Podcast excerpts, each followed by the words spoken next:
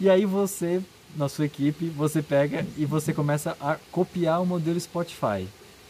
Se fosse no domínio claro, eu ia sugerir e encorajar você a copiar o Spotify.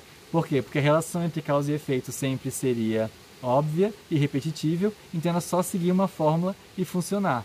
Mas o que a gente consegue perceber, eles estavam num, num domínio complexo e, que, e conseguiram levar para o complicado essa história e você copiando não necessariamente vai dar o mesmo resultado que ele. Se você estiver realmente num domínio complexo, né, onde você não consegue ver essa causa e efeito, tem que emergir da equipe. E se você está num domínio claro, aí é muito simples, é só sair procurando documentação e fazer exatamente o que eles sugerem, que sem a mesma causa sempre vai gerar o mesmo efeito.